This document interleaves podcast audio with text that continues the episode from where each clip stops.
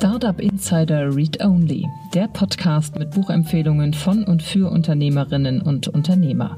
Heute mit Dr. Astrid Nelke, Geschäftsführerin bei Nobodies, die ihr Buch Handbuch Employer Branding vorstellt. Gerade auch bei kleinen Startups das ganz große Problem haben, die kommen ja irgendwann mal an den Punkt, wo sie wachsen müssen. Und wenn da, wie in der Praxis eigentlich immer, noch keine Arbeitgebermarke irgendwie generiert ist, aufgebaut ist, dann wird es ganz, ganz schwierig. Und Peter Jungblut mit seinem Buch Keine Angst vor dem Scheitern, Tagebuch meiner Insolvenz, Tagebuch meiner Depression. Und in der Folge hat sich dann bei mir eine äh, schwere Depression entwickelt, die letztendlich zu mehreren Suizidversuchen und am Ende zum Glück in eine psychiatrische Klinik geführt. Außerdem begrüßen wir Annik Wolf, die Mitgründerin von GetSteps, die ihre persönliche Buchempfehlung mit uns teilt. Und hier ist ihr Gastgeber Jan Thomas. Ja, vielen Dank und herzlich willkommen an diesem schönen Sonntag zu Startup Insider Read Only. Mein Name ist Jan Thomas und ihr habt es ja mitbekommen wahrscheinlich, wir haben eine neue Reihe gestartet, eine neue Podcast-Reihe, ähm, bei der wir Autorinnen und Autoren vorstellen möchten, die hier über ihre Bücher sprechen. Und diese Bücher richten sich in der Regel an die Startup-Szene, also an Unternehmerinnen und Unternehmer. Oder es sind halt eben Unternehmerinnen und Unternehmer, die Bücher geschrieben haben. Davon gibt es ja auch welche, wie zum Beispiel Waldemar Zeiler, den wir hier in der ersten Folge zu Gast hatten, den Gründer von Einhorn, der ein sehr politisches Buch geschrieben hat. Das hier ist ja schon Folge Nummer drei und ich kann euch durchaus empfehlen, die anderen beiden Folgen auch nochmal zu hören. Das ist ja relativ zeitlos. Sind tolle Tipps dabei und vor allem man kann auch jedes Buch, das wir hier vorstellen, gewinnen. Und was ihr dazu tun müsst, ist ganz einfach. Ihr müsst einfach eine E-Mail schreiben an podcast.startup-insider.com mit dem Buchtitel, den ihr gewinnen möchtet. Ja, und am Ende des Monats losen wir alle aus. In der Regel gibt es jedes Buch dreimal zu gewinnen. Also von daher, das lohnt sich. Und apropos, es lohnt sich. Das äh, Hören der heutigen Folge lohnt sich auch sehr, denn wir haben zwei tolle Gäste. Zum einen ist Astrid Nelke bei uns, die äh, ja über das ganze Thema Employer Branding sprechen möchte. Also ein Thema, was wirklich für jedes Startup, das werdet ihr gleich hören, eine absolute Pflichtdisziplin ist. Ja, und zum zweiten haben wir Peter Jungblut zu Gast. Den kenne ich schon von einer Veranstaltung, die ich moderieren durfte. Ähm, ist ein ziemlich krasses Gespräch oder vor allem eine ziemlich krasse Geschichte, die er jetzt aufgeschrieben hat, denn er hat ein sehr erfolgreiches Unternehmen gegen die Wand gefahren, größtenteils gar nicht selbst verschuldet. Ähm, daraus ist eine äh, persönliche Leidensgeschichte entstanden, die über eine Depression bis hin zu Suizidversuchen geführt hat. Und Peter spricht darüber sehr offen und das ist gerade, glaube ich, jetzt in der ja etwas dunkleren Jahreszeit ähm, und dann auch noch eben vor dem Hintergrund von Corona ist es, glaube ich, relativ wichtig, dass äh, ja speziell Menschen äh, zuhören, denen es vielleicht gerade nicht so gut geht Peter ist da auch, glaube ich, ein toller Gesprächspartner. Also wenn man mal das Gefühl hat, man möchte reden, am besten mit Peter sprechen. Ähm, aber hört euch das mal an und äh, vielleicht denkt ihr mal drüber nach, wer aus eurem Bekanntenkreis vielleicht von euch mal den Hinweis bekommen sollte, diese Folge zu hören. Und wir haben noch Annik Wolf von Get Steps zu Gast. Sie wird uns ihre Lieblingsbücher empfehlen. Zum einen ein Buch für den Urlaub und zum anderen ein Buch, das sie als Managerin oder Unternehmerin geprägt hat. Von daher wieder eine ganz tolle Folge, eine bunte Mischung. Und jetzt legen wir erstmal los mit Astrid Nelke. Astrid, ich finde es toll, dass du da bist. Herzlich willkommen bei unserem Podcast. Hallo. Hallo Jan, ich freue mich auch sehr. Herzlichen Dank für die Einladung. Na klar. Du, ähm, möchtest du dich vielleicht im allerersten Schritt mal vorstellen und erzählen, wie du auf die Idee gekommen bist, ein Buch zum Thema Employer Branding zu schreiben? Und vielleicht kannst du damit auch schon verpacken, was eigentlich Employer Branding genau ist.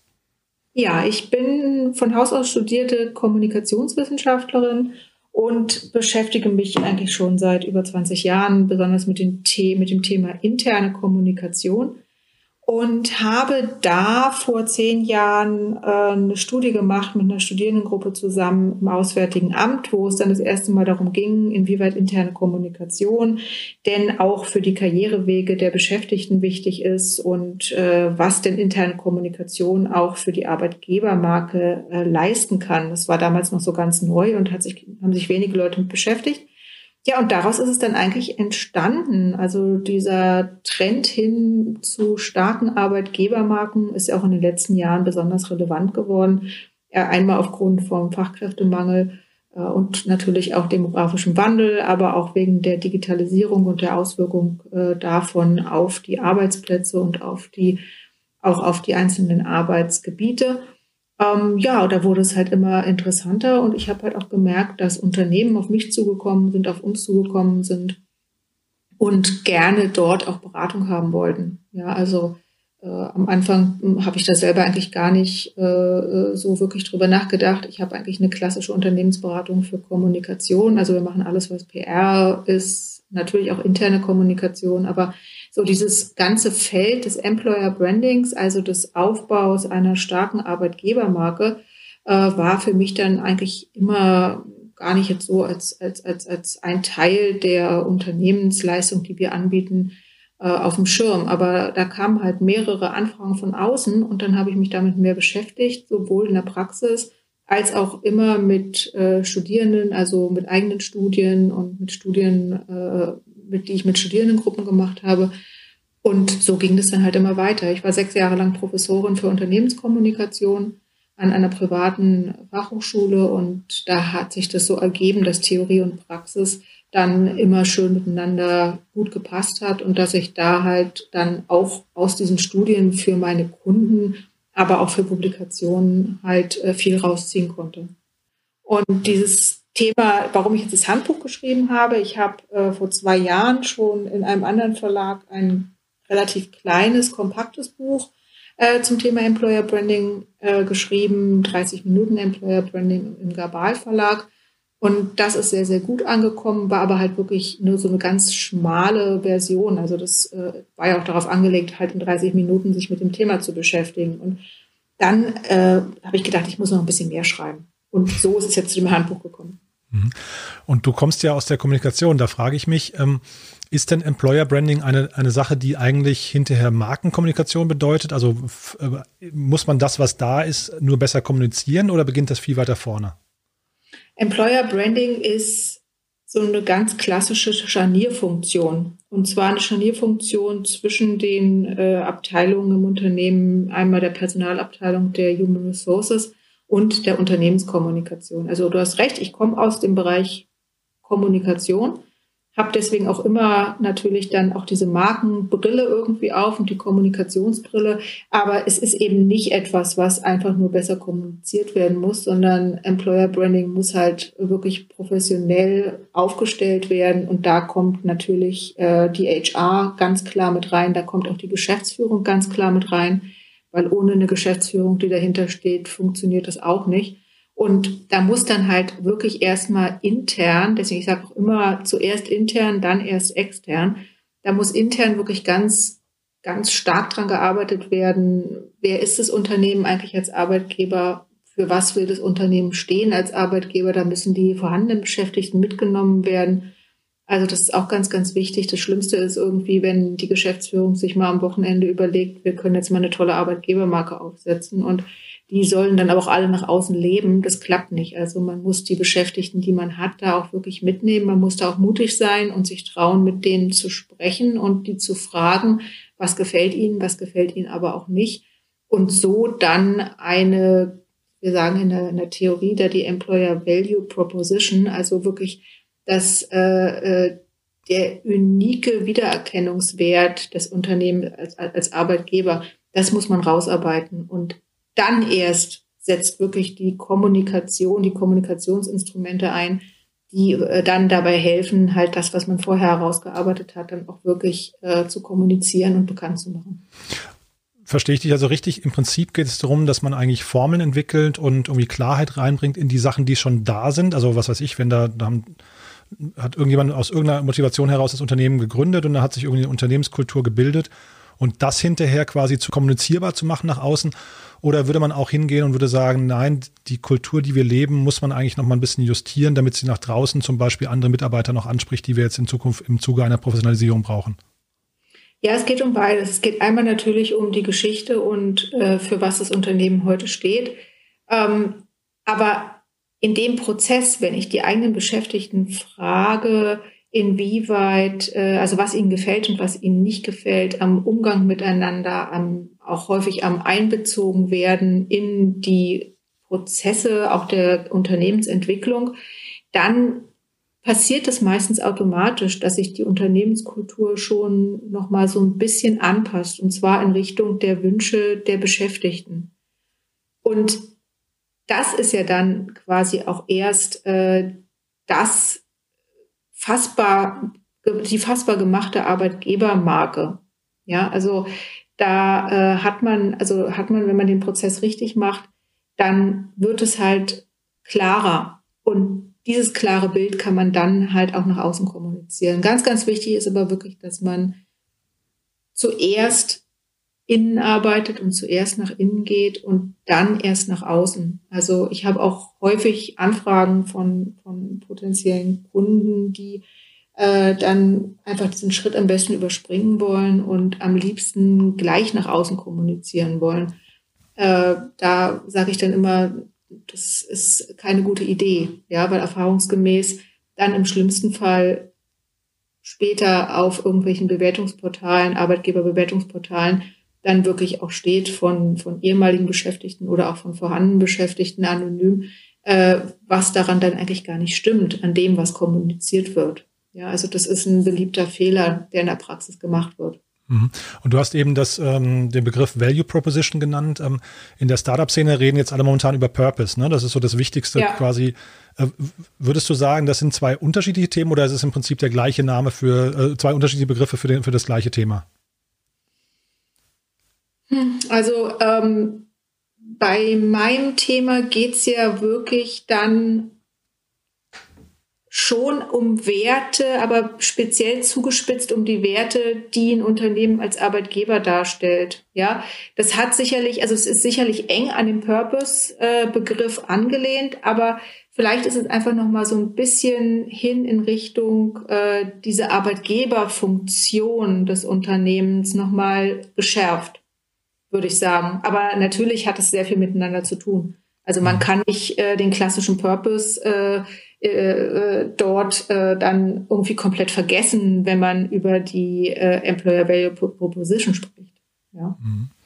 Und ab welcher Teamgröße geht das los? Also wir beschäftigen uns ja hier primär mit den, mit den Startups. Ich ähm, bin aber jetzt nicht ganz sicher, würde ein Unternehmen mit zehn, zehn Mitarbeitern zum Beispiel schon über, über so, eine, so eine Positionierung nachdenken und versuchen tatsächlich auch da schon im War of Talent, weil es geht ja primär darum, also wenn ich es richtig verstehe, Mitarbeiter zu finden, also die richtigen Mitarbeiter also ähm, aufmerksam zu werden für die richtigen mhm. Mitarbeiter mhm. und zeitgleich die vorhandenen Mitarbeiter zu binden.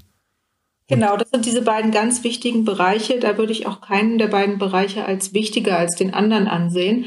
Und äh, wenn du fragst nach Unternehmensgröße, gerade bei Startups, also ich habe mehrere Studien zusammen mit Angela Bitter-Fesseler gemacht, die wirklich sich um Startups in unterschiedlichen Größen da äh, damit beschäftigt haben.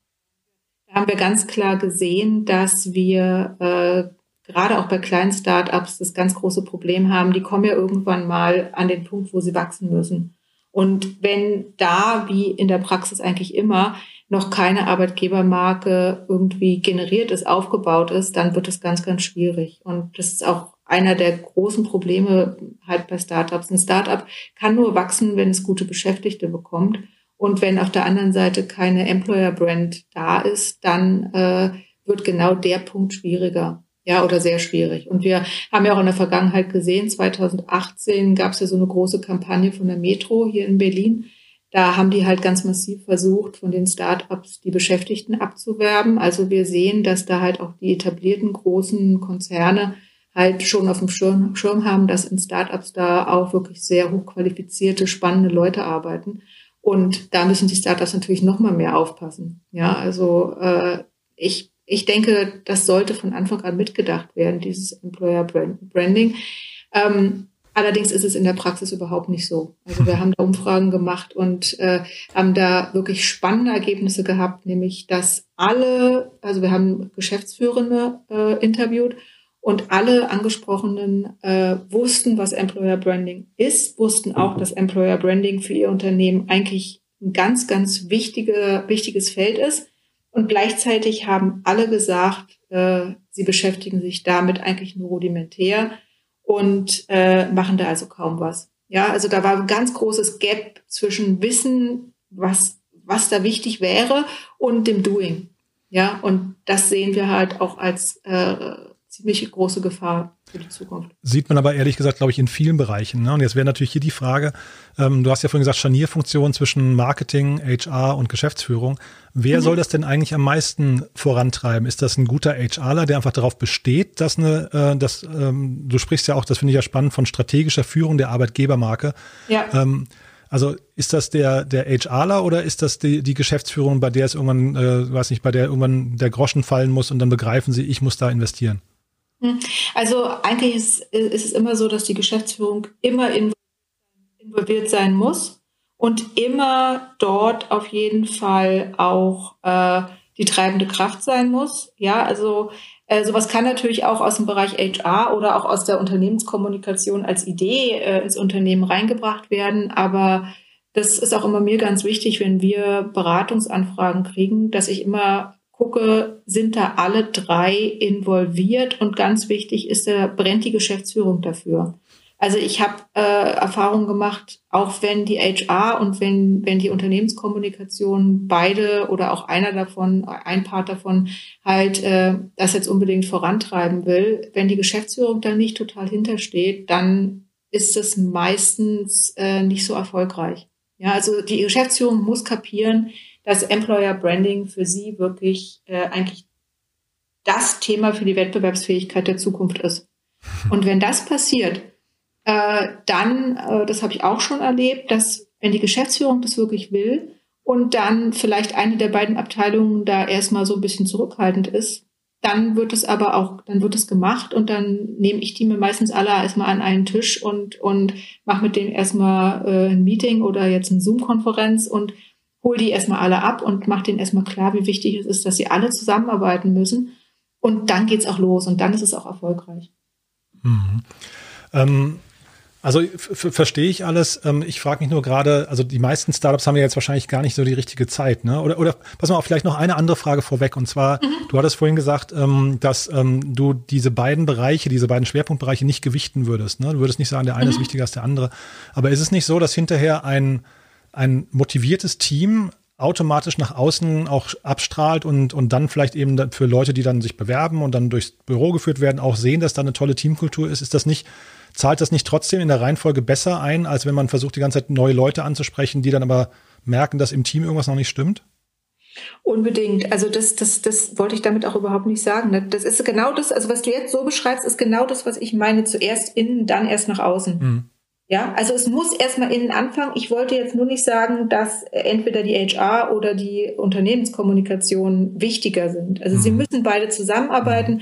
Wir brauchen natürlich aus der HR einfach auch die, die Instrumente der, der Personalarbeit, der Personalentwicklung. Ohne geht es nicht. Und wir brauchen die Kenntnisse der Unternehmenskultur, was Markenführung angeht. Und das beides zusammen ist, glaube ich, da so, äh, ja, das ist eigentlich so das Erfolgsgeheimnis. Mhm.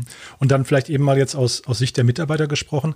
Was sind denn dann so die Benefits, die so ein Mitarbeiter von einer starken Arbeitgebermarke ähm, mitnimmt? Ist das dann, dass sie einfach länger motiviert oder, oder die Extrameile gehen oder dass sie glücklicher auf die Arbeit kommen oder sich nicht so sehr aufs Wochenende freuen? Oder was, was sind denn so die, die Effekte hinterher, die, die ihr da äh, seht?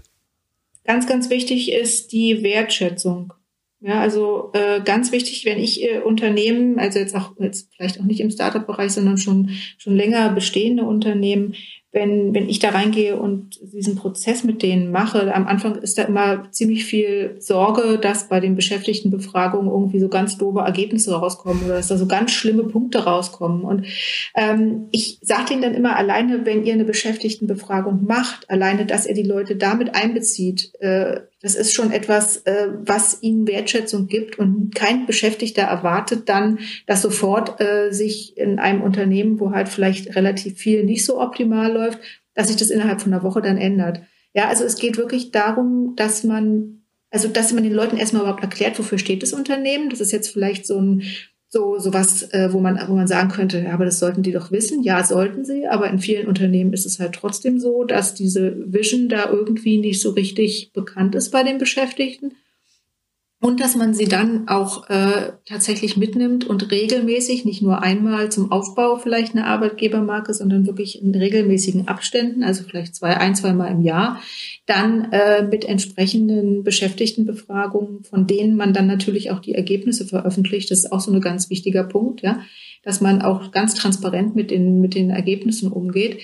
Ähm, in, und die dann halt damit einbindet, ja, was kann besser laufen, was läuft schon gut, äh, was habt ihr für Wünsche, was stellt ihr euch vor?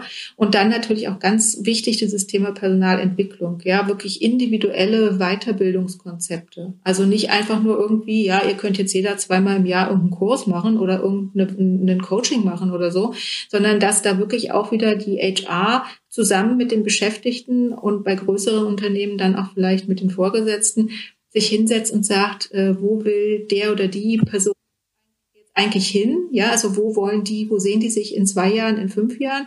Und wie können wir es zusammen schaffen, dass die da hinkommen? Ja, also dass es so ganz individuell ausgearbeitet wird. Das ist auch ein ganz wichtiger Punkt, den wir bei Umfragen immer von den Beschäftigten bekommen. Ja, was ist da jetzt äh, für die besonders wichtig? Auf jeden Fall ein individuelles äh, Weiterbildungskonzept. Ja, und diese Wertschätzung.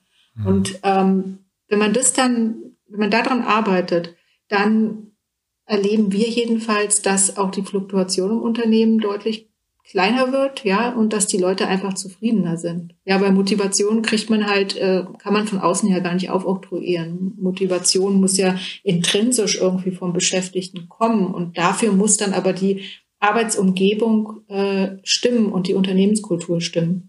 Mhm.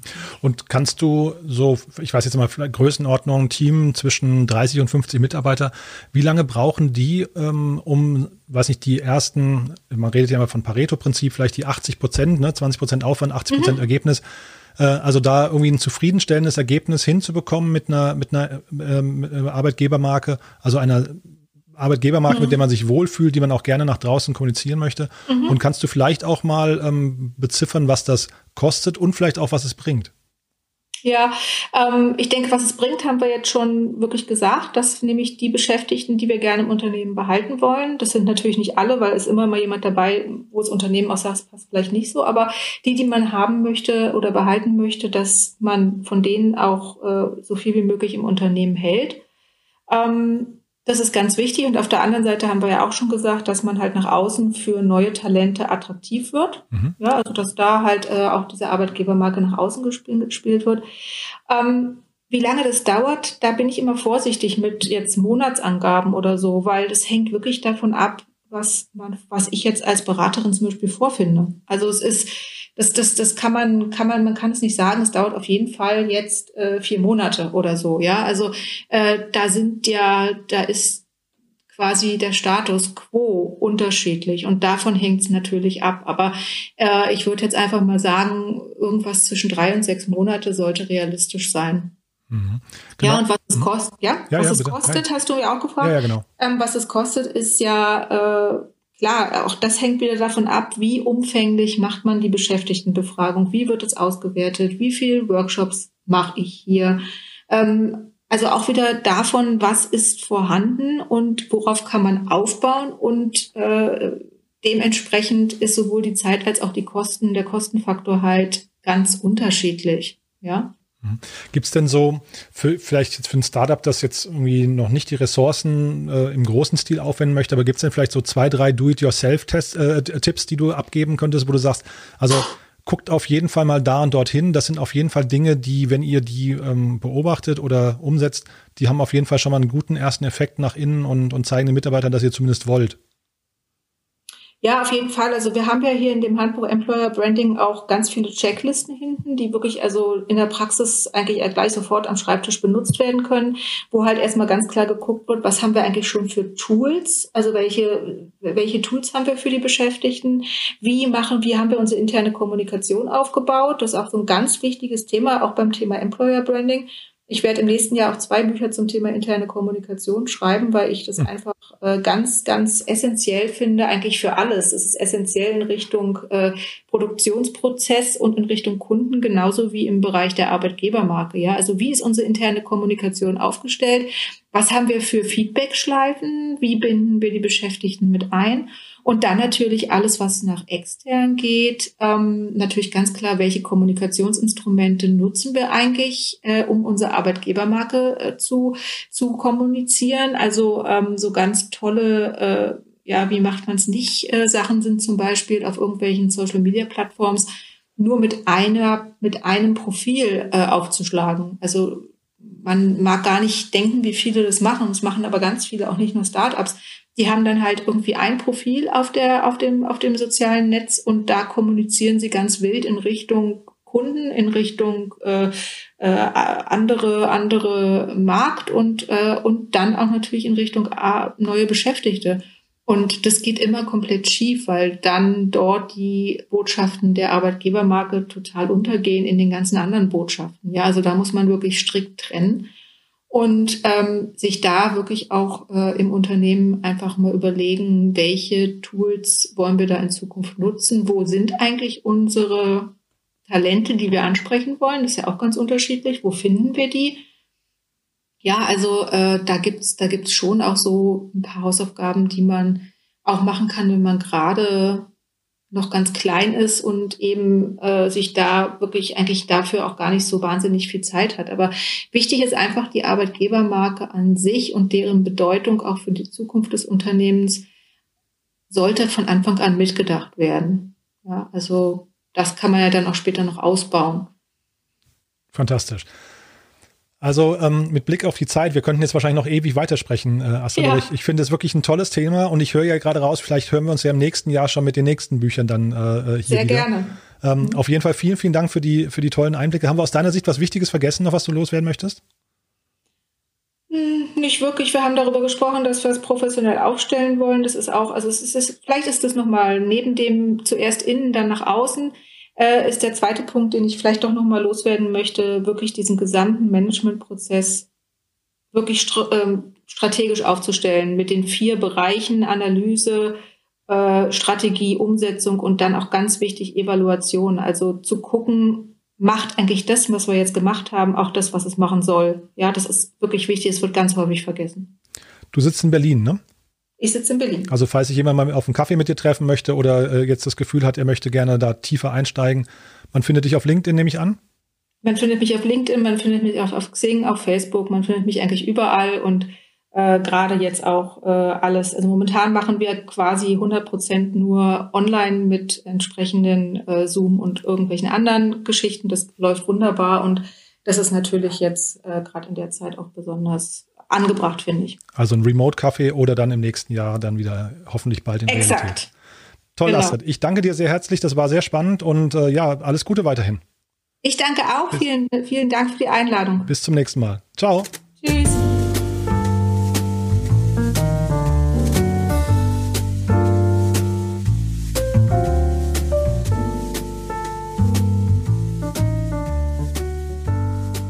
Das Buch Handbuch Employer Branding von Dr. Astrid Nelke umfasst 230 Seiten und ist für 54 Euro im lokalen Buchhandel oder auf www.praxium.ch erhältlich.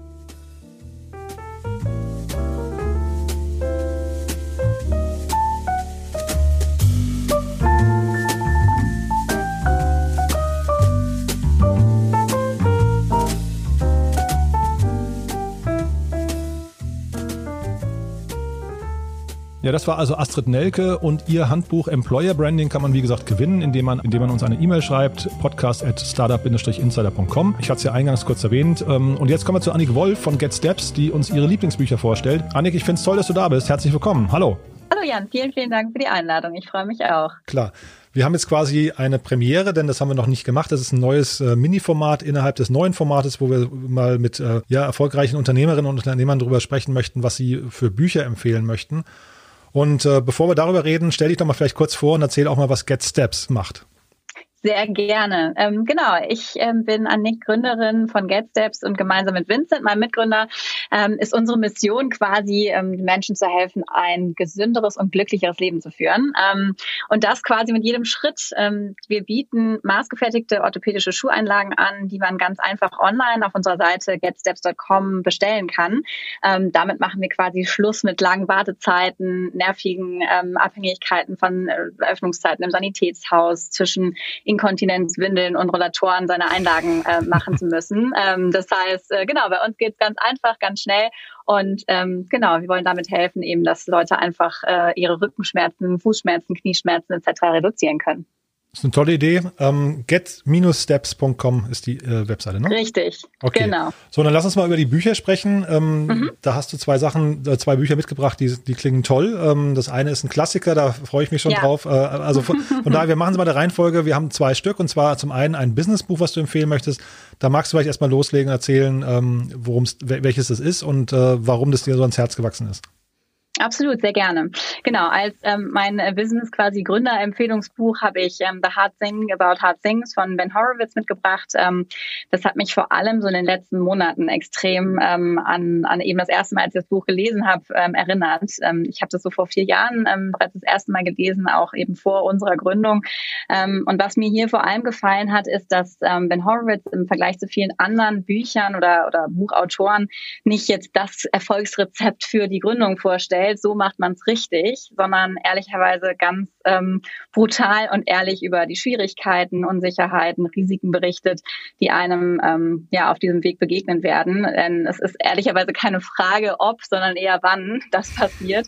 Und ähm, ich glaube, jetzt in der aktuellen Zeit ähm, ist es eben auch ähm, relevanter denn je. Ähm, das sind so Themen, die er auch unterstreicht. So, man muss transparent sein. Es bringt nicht Sachen zu verheimlichen. Sie kommen eh raus. Ähm, Mitarbeiter müssen eben an die allererste Stelle gestellt werden. Ähm, und ähm, dann kommt erst das Produkt und die Profite und alles andere folgt quasi hinterher. Und ähm, das haben wir uns auch jetzt tatsächlich in der Corona-Krise, wie als junges Startup gerade angefangen. Ähm, wir haben am 1. März unseren Laden eröffnet. Am 13. März haben wir ihn wieder geschlossen. Ähm, Teammitglieder remote eingestellt ähm, mussten Kurzarbeit anmelden, all solche Themen, weil natürlich Finanzierungsrunden in der Zeit auch wahnsinnig schwierig waren. Das heißt, man hatte so viele Themen, die ähm, schwierig waren ähm, und ähm, die man aber eben, ähm, wo man sich überlegen musste, wie gehe ich damit um? Und ich habe mich echt ganz häufig an das Buch zurückerinnert und gedacht, nee, das ist ähm, Transparenz und Ehrlichkeit ist einer unserer Kernwerte, die wir auch bei Get Steps leben. Und ähm, da haben wir eben auch unser Team immer mitgenommen, ähm, extrem offen kommuniziert, ähm, dadurch auch das größte Verständnis gegenübergebracht bekommen, was ähm, uns als Team, glaube ich, auch extrem zusammengerückt hat. Und ähm, ja, wir haben es irgendwie dadurch geschafft, die Krise vergleichsweise gut durchzustehen, haben auch im Sommer noch eine Finanzierungsrunde schließen können und ähm, sind jetzt äh, tatsächlich sehr gestärkt ähm, auch in den, in den Herbst und Winter gegangen. Und ähm, da hat tatsächlich dieses Buch mir an vielen Stellen geholfen, mich daran zurückzuerinnern und zu besinnen, ähm, was eigentlich wichtig ist, worauf es ankommt. Und deswegen würde ich das tatsächlich jedem, der sich überlegt oder ähm, bereits gegründet hat, ähm, das nochmal vielleicht zu Rate zu ziehen und ein, zwei Kapitel durchzulesen, um ähm, so das richtige Mindset zu bekommen. Genau. Mhm. Und Ben Horowitz, für die, die, die ihn nicht kennen, ist ja eine lebende Legende. Der hat ja mit Mark Andresen zusammen äh, Andresen Horowitz äh, gegründet einen genau. der, der erfolgreichsten äh, VCs im Silicon Valley und ähm, ja, Operational VCs, glaube ich, der Terminus, mit dem die sich äh, bekleiden. Also ja. ein super, super erfolgreicher ähm, äh, Gründer ursprünglich und eben auch Investor. Also von daher, äh, ja, ich glaube, das Buch ist echt ein Klassiker. Viele werden es schon kennen, aber ich glaube, für die, die es nicht kennen, die sollten da auf jeden Fall mal reinlesen.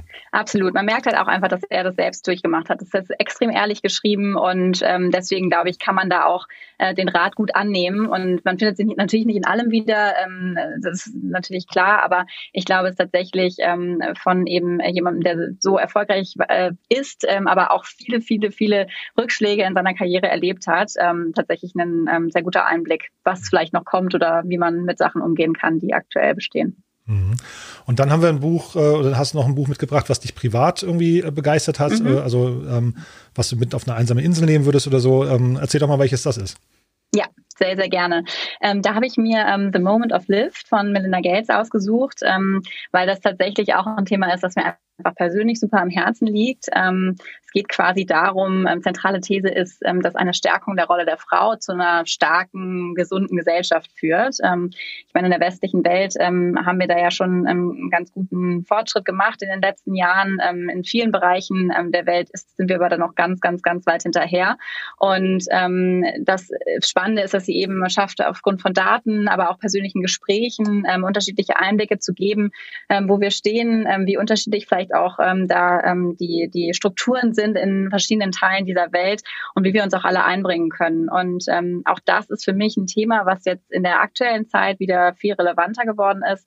Ähm, denn die Corona-Krise hat irgendwie auch gezeigt, ähm, es gibt verschiedene Studien, die besagen, dass Frauen ähm, in der Krise jetzt vor allem wieder zurückgetreten sind beruflich, um sich familiären Pflichten im Haushalt etc. Ähm, ähm, hinzugeben. Und ähm, das heißt, selbst da, wo wir dachten, dass wir schon echt weit sind, ähm, geht es jetzt quasi wieder einen Rückschritt. Und ähm, ich habe hier in meinem Team auch, wir sind 65 Prozent Frauen. Ähm, mir liegt es, wie gesagt, sehr am Herzen, da auch ähm, selbst was zu, für zu tun, dass wir irgendwie ein Umfeld schaffen, Strukturen zu schaffen, Frauen ähm, zu stützen. Ähm, das ist natürlich nicht nur das Arbeitsumfeld, ähm, da geht es auch um ganz andere Themen, generelle Gleichberechtigung etc. Aber ähm, ich finde es ein wahnsinnig spannendes Thema. Ähm, es hat mich sehr bewegt, die Schicksale zu hören, aber auch eben einfach zu verstehen, ähm, was man machen kann, ähm, überhaupt erst die, die Awareness zu bekommen, was das Problem ist und ähm, dann eben zu überlegen, was kann ich eigentlich, ähm, mein, wie kann ich meinen Beitrag dazu leisten, ähm, das zu verändern. Ähm, das fand ich wahnsinnig inspirierend und ähm, ja, wird es auch tatsächlich jedem Männer und Frauen empfehlen, ähm, jetzt auch mal vielleicht ähm, über die Tage, wo wir ein bisschen mehr Zeit zu Hause verbringen, ähm, aufzuklappen. Ganz toll. Also zwei tolle Bücher, klingt, klingt wirklich nach, äh, nach, ja, also nach, nach spannenden Impulsen. Von daher äh, vielen, vielen Dank, dass du das mit uns geteilt hast. Sehr, sehr gerne. Ja, okay. Und dann, äh, wie gesagt, getsteps, get-steps.com für die, die noch ein bisschen mehr über euch wissen möchten. Das war Annik Wolf. Vielen Dank, dass du da warst. Dankeschön. Bis bald. Danke. Ciao. Ciao. Tschüss.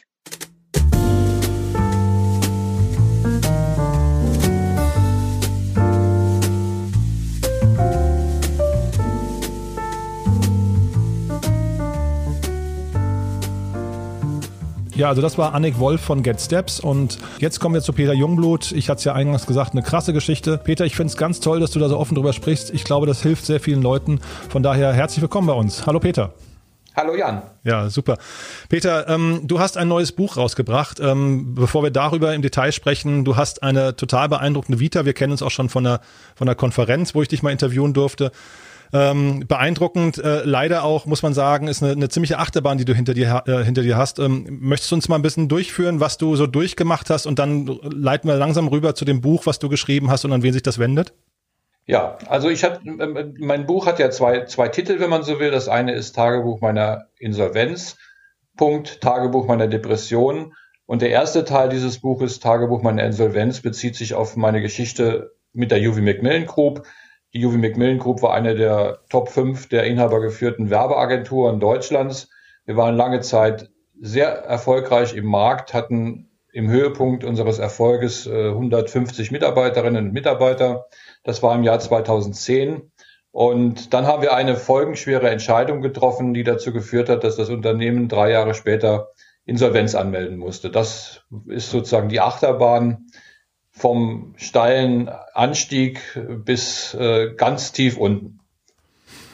Folgenschwere Entscheidung, Peter, was war das für eine? Möchtest du uns da noch mal ein bisschen reinführen, weil das ist ja also äh, sag mal die diese 150 Mann oder Mitarbeiterinnen und Mitarbeiteragentur, das ist natürlich schon echt ein, ein Fund, ne? Also wie kann es dazu kommen, dass sowas dann scheitert?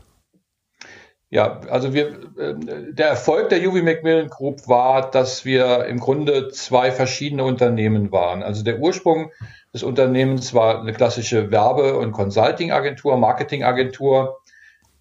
Die hieß UV Konzept. Die habe ich äh, Anfang der 90er Jahre gegründet und als dann der IT-Boom kam im Jahr 2000, habe ich mit einem kleinen Softwareunternehmen fusioniert. Und so haben wir, damals waren wir eine der ersten, die die Idee hatten, Marketing und IT-Know-how, Software-Know-how zu verzahnen und ähm, das war sozusagen unser Erfolgskonzept äh, Anfang der 2000er äh, Jahre, also 2000 bis 2010, 11. Und was uns letztendlich, äh, die Entscheidung, die uns äh, das Genick gebrochen hat, war die Entscheidung, die UV Macmillan Group zu einem äh, global tätigen, auf global aktiven Softwarehaus umzubauen, da haben wir uns maßlos überschätzt, was unsere Möglichkeiten anging. Das war die falsche Entscheidung, die wir getroffen haben. Mhm. Und dann bist du, ähm, ich weiß, du sprichst da öffentlich drüber und darum geht es ja wahrscheinlich auch eben in deinem Buch. Ähm, du bist dann sehr tief gefallen mit sehr, sehr vielen ähm, Konsequenzen. Da sind viele Dominosteine umgefallen. Ähm, hast mir aber jetzt gleich, gleich zu Anfang des Gesprächs gesagt, dass, ähm, dass es dir eigentlich heute wieder sehr gut geht. Möchtest du uns mal so ein bisschen durchführen, was so, also was so dann alles passiert ist? Ja, das kann ich gerne machen. Ist ja auch in meinem Buch äh, veröffentlicht. Äh, der, der Insolvenz des Unternehmens folgte wie in vielen ähnlichen Fällen äh, letztendlich die Privatinsolvenz, weil mein ganzes Vermögen in diesem Unternehmen steckte. Ähm, der, die, das Ende meiner Ehe war die zweite ähm, Konsequenz und so. Das war die zweite Säule, die dann wegbrach.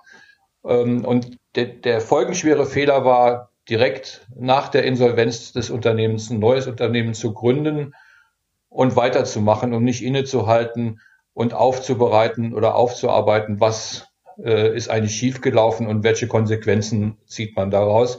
Das hat letztendlich dazu geführt, dass ich die gleichen Fehler wiederholt habe. Und in der Folge hat sich dann bei mir eine äh, schwere Depression entwickelt, die letztendlich zu mehreren Suizidversuchen und am Ende zum Glück in eine psychiatrische Klinik geführt hat. Mhm.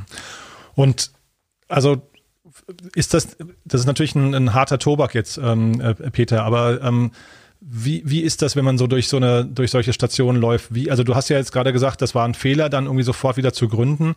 Aber ähm, wa, was war denn insgesamt das, was dich dann irgendwie zur Depression gebracht hat? War das, weil, weil dass man scheitert, ist ja jetzt erstmal irgendwie, das, das liegt ja in der Natur der Dinge beim Unternehmer. Ähm, an welcher Stelle kamen denn dann so die, die Selbstzweifel oder, oder was sind denn so vielleicht die Dinge, die dich nachts am Wach liegen lassen? Na, die, also man muss sich das so vorstellen, die schlimmste Zeit waren ja die zwei Jahre vor der Insolvenz der Juvi Macmillan Group, wo man immer noch mal Hoffnung hatte, dass man das Unternehmen retten kann. Die Situation, in der wir damals waren, war ja, dass wir mehrfach die Gehälter nicht zahlen konnten. Dann mussten wir tagtäglich äh, jonglieren mit dem Geld, was wir hatten. Und es war die permanente Angst, dass äh, es letztendlich passiert, was man vermeiden will.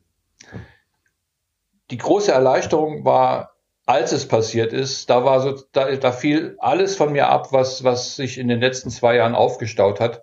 Und mit der Gründung des neuen Unternehmens habe ich diese, dieses Fundament, oder habe ich diese, diese, dieses Loch wieder neu aufgegraben, was sich da geschlossen hat. Ich hatte die Idee, ähm, eine, äh, eine Software zu entwickeln für kleinere und mittelständische Unternehmen, und habe die gleichen Fehler gemacht, habe dann irgendwann festgestellt, dass ich ja wieder in einer Kostengrabfalle war. Eine Software ist immer, ähm, die Entwicklung einer Software ist immer mit, mit Mehrkosten verbunden, als man eigentlich plant. Und ich hatte dieses gleiche Erlebnis auf nie viel niedrigerem Niveau. Bei der UV Macmillan Group ging es um Millionen und bei diesem zweiten äh, Unternehmen, bei dem Folgeunternehmen ging es um ein paar tausend Euro. Aber das hat gereicht, um, um äh, diese, so ein Déjà-vu zu erzeugen, dass ich wieder in einer Schleife von steigenden Kosten war und der Notwendigkeit, dem Druck, diese Kosten zu erwirtschaften. Und das hat letztendlich dafür, dazu geführt, ähm, dass ich da immer mehr Ängste hatte, äh, in Panik geriet, obwohl es rational keinen Grund war. Ich hatte genug Auftraggeber, es war auch genug Geld da, aber es war dieses Déjà-vu, diese Déjà-vu-Erfahrung, ähm, aus den Jahren zuvor, den letzten beiden Jahren der Juve Macmillan Group. Mhm. Und jetzt hast du das Buch geschrieben, Tagebuch meiner Insolvenz, Tagebuch meiner Depression. Das ist auch schon, also du hast ja schon mehrere Bücher geschrieben, aber äh, jetzt konkret zu diesem Buch, an wen wendet sich das? Wer sollte das lesen? Also ich habe das Buch deshalb jetzt geschrieben und publiziert, weil ich in meinem Umfeld Unternehmer und Unternehmen kenne, die durch die, durch die Corona-Schutzmaßnahmen in arge Schwierigkeiten geraten oder geraten sind. Und ich, ich arbeite ja als Entscheidungsberater oder ich helfe ja Unternehmen, die Entscheidungskultur äh, im Unternehmen zu verbessern. Und von daher bin ich da nah am Thema und auch nah an den Unternehmen dran, die äh, derzeit unter Corona massiv leiden. Und meine Idee war, diesen Menschen ein Buch, eine äh, Mut zu machen, mit einem Buch, ein Buch an die Hand zu geben, wo Sie sehen können, zum einen, Scheitern ist kein, kein, ist nicht das Ende, sondern Scheitern kann ja auch ein, ein, ein, ein Rettungsanker sein. Zum einen und zum anderen, äh, wie kann man äh, Scheitern vermeiden? Und da geht es eben um das Thema Entscheidungskultur und, und äh, kühlen Kopf bewahren, richtige Entscheidungen zu treffen. Mhm. Und ähm, ich finde das natürlich, also ich finde es erstmal bemerkenswert, Peter, dass du so offen über die ganzen Themen sprichst. Ähm, Trotzdem muss man natürlich sagen, Suizidversuch ist hinterher irgendwie so der, der, ja, ich weiß nicht, das ist ein, ein ganz, ganz schwieriges Thema und vielleicht kannst du mal da nochmal, weil jetzt kommt natürlich in Deutschland, du hast es gerade gesagt, durch die Corona-Krise wissen wir alle nicht, wie wir umgehen sollen mit den, mit, mit vielen Situationen gerade. Ähm, da kommen, da kommen Belastungen auf uns zu und zeitgleich kommt jetzt der Winter, der nochmal depressiv macht. Kannst du vielleicht mal so ein paar, weiß nicht, handfeste Tipps geben, wenn jetzt jemand in einer ähnlichen Situation ist oder nicht ganz, ganz genau weiß, wohin mit seinen Gefühlen, wohin der sich wenden kann und wie er da am besten rauskommt? Ja, ich habe den großen Fehler gemacht, dass ich geglaubt habe, ich könnte meine Depression selber in den Griff bekommen. Das hat letztendlich dazu geführt, dass ich äh, mir ein Medikament besorgt habe, was äh, stimmungsauffällend, was die, was die Depression, die Stimmung verbessert. Gleichzeitig hat dieses Medikament aber, das haben eigentlich die meisten Antidepressiva, ähm, äh, sie erhellen nicht nur die Stimmung, sondern sie sind auch antriebssteigernd. Das in einer Depression äh, oder ein typisches Symptom, äh, ein typisches Symptom der Depression ist, die Antriebslosigkeit. Und wenn man aber ohne ärztliche Kontrolle und ohne Fachbeistand ein solches Medikament nimmt, was die Stimmung auffällt, aber auch wieder Kraft und Antrieb gibt und man hat Suizidgedanken, dann trägt das Medikament dazu bei, dass man äh, in der Lage ist, diesen Suizid auch durchzuführen. Also mein Tipp, und ich hatte das damals selber nicht gemacht, obwohl ich viel über Depressionen weiß, wenn man das Gefühl hat, man kommt in eine depressive Phase und hat ist länger als zwei, drei Wochen äh, in, in so einem Tief, holen Sie sich unbedingt professionelle Hilfe und versuchen Sie nicht auf eigene Faust diese Depression in den Griff zu bekommen. Das kann tödlich enden. Mhm. Das ist also dann Stärke oder Stolz an der falschen Stelle demonstrieren wollen, ja? Ja, äh, das ist äh, Stolz ist da äh, der völlig falsche Ratgeber, Angst ist der falsche Ratgeber und auch so die äh, ja, dieses Klischee, äh, dass man, äh, äh, ja, dass Depression ein, ein, ein Makel ist, ist völliger Schwachsinn oder Unsinn. Denn eine Depression ist zunächst mal eine Stoffwechselkrankheit des Gehirns. Wenn man Diabetes hat, würde man ja auch nicht sich selber therapieren. Und das ist das Erste, was man machen sollte, eine Depression als eine normale Stoffwechsel- oder eine normale Erkrankung anzusehen, die man auch behandeln kann. Mhm. Und jetzt haben wir quasi hinten angefangen mit der Ultima Ratio, aber vielleicht nochmal der Schritt davor zur Insolvenz. Was sind da deine Lehren die, oder deine, deine Learnings, die du gerne teilen möchtest? Wie kann man eine Insolvenz vermeiden? Oder wann, wann kommt der Punkt, wo man noch das Steuer rumreißen kann? Und wann ist es vielleicht auch aus deiner Sicht schon zu spät? Ja, das, äh, also zum, zum Thema Insolvenz habe ich eigentlich zwei Dinge zu sagen. Also ich habe den Fehler gemacht, dass ich eine Riesenangst vor der Insolvenz hatte. Das lag aber daran, dass ich so gut wie gar nichts über Insolvenz wusste. Ich hatte eine gewisse Assoziation, was Insolvenz gleichgesetzt mit Scheitern und so weiter. Ähm, das erste, was ich äh, dazu Insolvenz sagen würde, ist, es ist ein Instrument. Es ist ein Instrument, unternehmerisches Instrument, was man jetzt nicht als erstes, aber als Ultima Ratio anwenden kann, um ein Unternehmen auch durchaus retten zu, zu können. Also Insolvenz ist kein Makel und ist nicht scheitern, sondern es ist ein unternehmerisches Instrument. Das ist mal das Erste, was man dazu sagen sollte. Und dann ist auch die Entscheidung eine andere, wann man dieses Instrument einsetzt. Also wir hatten ähm, in der Phase der Juve Macmillan Group, also in der, in, der, ähm, in, den, in der Phase vor der Insolvenz der Juve Macmillan Group, habe ich äh, etwa ein Jahr zuvor den Vorschlag gemacht, äh, Insolvenz anzumelden. Das äh, haben wir negativ entschieden. Äh, ich konnte diese Entscheidung ja nicht alleine treffen. Das Unternehmen gehörte mir ja nicht alleine. Diese Entscheidung haben wir negativ oder Entscheidung oder dieser Vorschlag wurde abgelehnt. Ähm, einfach auch deshalb, weil man nicht wusste, was kann auch eine Insolvenz bedeuten als, als Chance. Und wir hatten damals einfach einen zu großen Also man sollte, wenn man diese Entscheidung trifft, ob man Insolvenz jetzt anmeldet oder nicht, sollte man sich auf jeden Fall ähm, diese Entscheidung nicht intuitiv treffen oder aus dem Bauch heraus. Man sollte mit Leuten, die sich mit diesem Thema auskennen, da ganz rational und sachlich drüber reden. Die Kriterien definieren Chancen, Risikoanalyse, SWOT-Analyse würde ich in jedem Fall äh, machen, wenn diese Entscheidung ansteht. Und dann kann man sie auch rational treffen und die Pro und Cons ähm, hat man schwarz auf weiß. Dann trifft man sie professionell und nicht wie wir damals aus dem Bauch heraus. Nein, wir melden nicht Insolvenz an, sondern es wird schon irgendwie gehen, das schaffen wir schon. Das ist, ist Unsinn. Man muss die Entscheidung professionell treffen und nicht mal so eben aus dem Bauch heraus, was man glaubt, was richtig ist. Mhm. Ja, ich glaube, dieses Gefühl, man schafft das schon, das ist natürlich Unternehmer inhärent. Ne? Das ist ja so, der, der Unternehmer ist ja ähnlich wie ein Sportler immer davon überzeugt, dass er irgendwie über die Ziellinie kommt.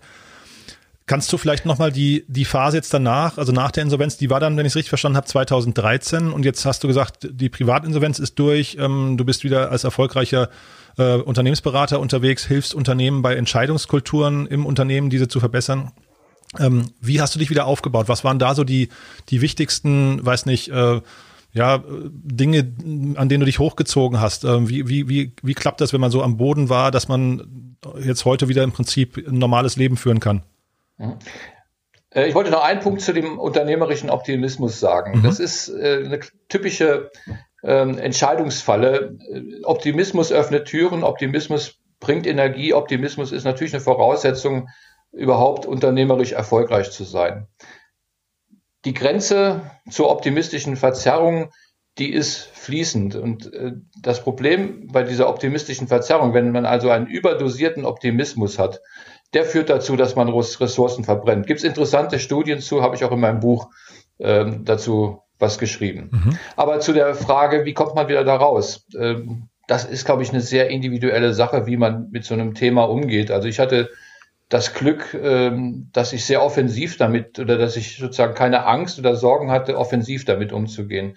Und ich habe äh, das erste, was ich nach meiner Wiedergeburt, also nach meiner Entlassung aus der psychiatrischen Klinik gemacht habe, war, mich mit, ähm, mit Leuten zu unterhalten, die sich professionell mit dem Thema Entscheiden auseinandersetzen. Und das war, ist für mich der, war für mich der Schlüsselbegriff. Äh, ich konnte verstehen, äh, erst, ich konnte erst verstehen, wie das zu diesem Dilemma, zu diesem Desaster kam, nachdem ich mich intensiv mit der Frage auseinandergesetzt habe, wie trifft man eigentlich Entscheidungen? Wie habe ich Entscheidungen getroffen? Wie haben wir diese Insolvenzentscheidung getroffen? Und welchen Urteilsfehlern sind wir dabei auf den Leim gegangen? Das war zunächst nur dazu gedacht, um zu verstehen, wie es dazu kommen konnte, was mir passiert ist. Und aus dieser Not habe ich dann eine Tugend gemacht und habe ich gedacht, ich habe mich mit vielen Studien der Entscheidungsforschung auseinandergesetzt und habe gesehen, dass da einige Juwelen ähm, versteckt sind im Elfenbeinturm der Wissenschaft, die man ja durchaus auch in der Praxis nutzen kann. Aber ähm, ich glaube, die Diskrepanz zwischen dieser Forschung und dem, was in der Praxis passiert, ist zu groß. Und deshalb habe ich so einige Studien mir mal rausgesucht, habe die ähm, äh, analysiert und quasi in eine Business-Sprache übersetzt, sodass man sie auch in der Praxis anwenden kann. Und so habe ich aus meiner Not ich wollte wissen, was war und warum war es, eine Tugend gemacht und das ist jetzt zu einer Berufung geworden, dass ich Unternehmen äh, dieses Wissen zugänglich mache. Mhm. Und äh, Bücher zu schreiben, ist das auch etwas, was du jemandem, ähm, was nicht empfehlen würdest? Also hilft das bei der Reflektierung und bei der Reflexion und hilft das vielleicht auch beim, ich weiß nicht, ähm, sich selbst äh, frei, frei machen und reinwaschen, reinen Tisch machen mit den, mit den Problemen der Vergangenheit? Ja, das Buch heißt ja Tagebuch meiner Insolvenz und Tagebuch meiner Depression.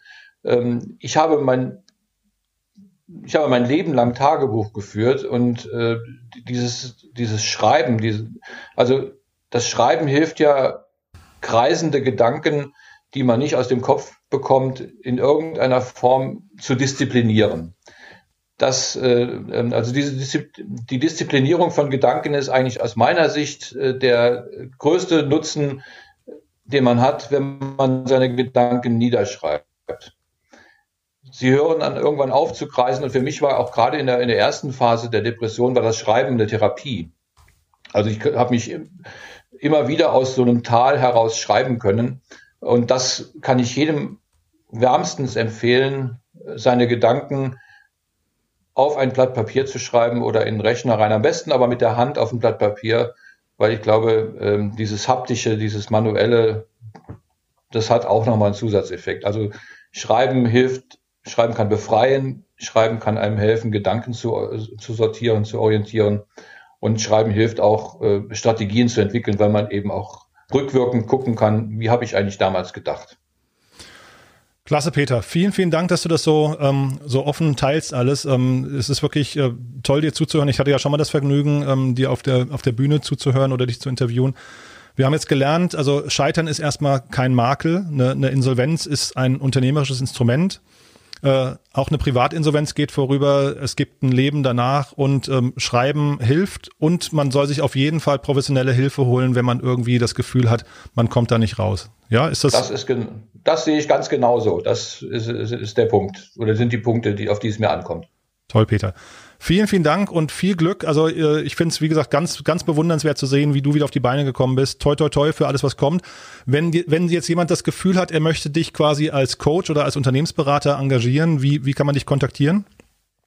Ähm, www.dezident.de Alles klar. Werden wir verlinken äh, in den Show Notes. Peter, alles Gute, äh, wirklich von Herzen und äh, bis bald dann wieder, ja? Ja, danke dir. Bis bald. Ciao. Ciao.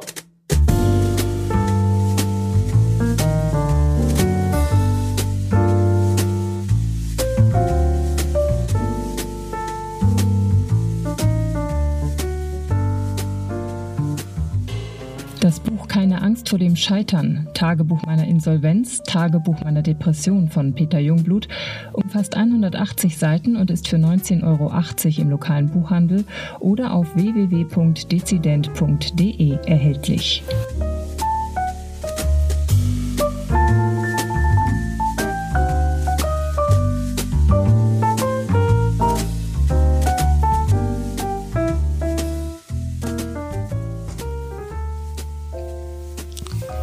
Ja, das war also Startup Insider Read Only, die dritte Folge.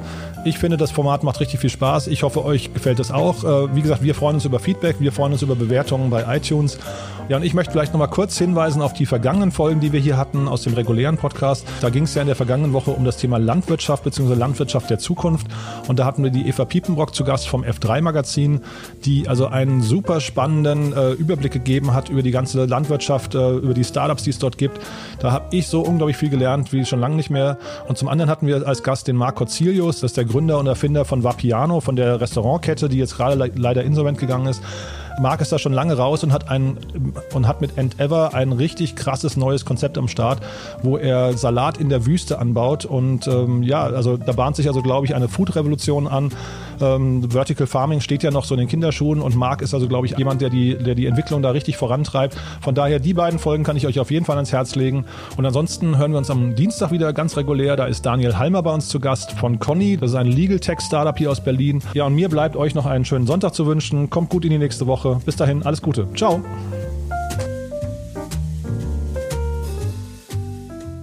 Wir verlosen die in der heutigen Folge vorgestellten Bücher.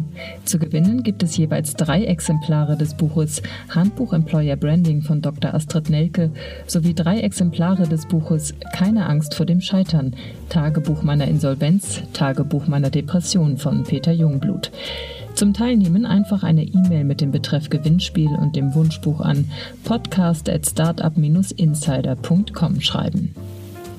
Das war die dritte Folge von Startup Insider Read Only, dem Podcast mit Buchempfehlungen von und für Unternehmerinnen und Unternehmer.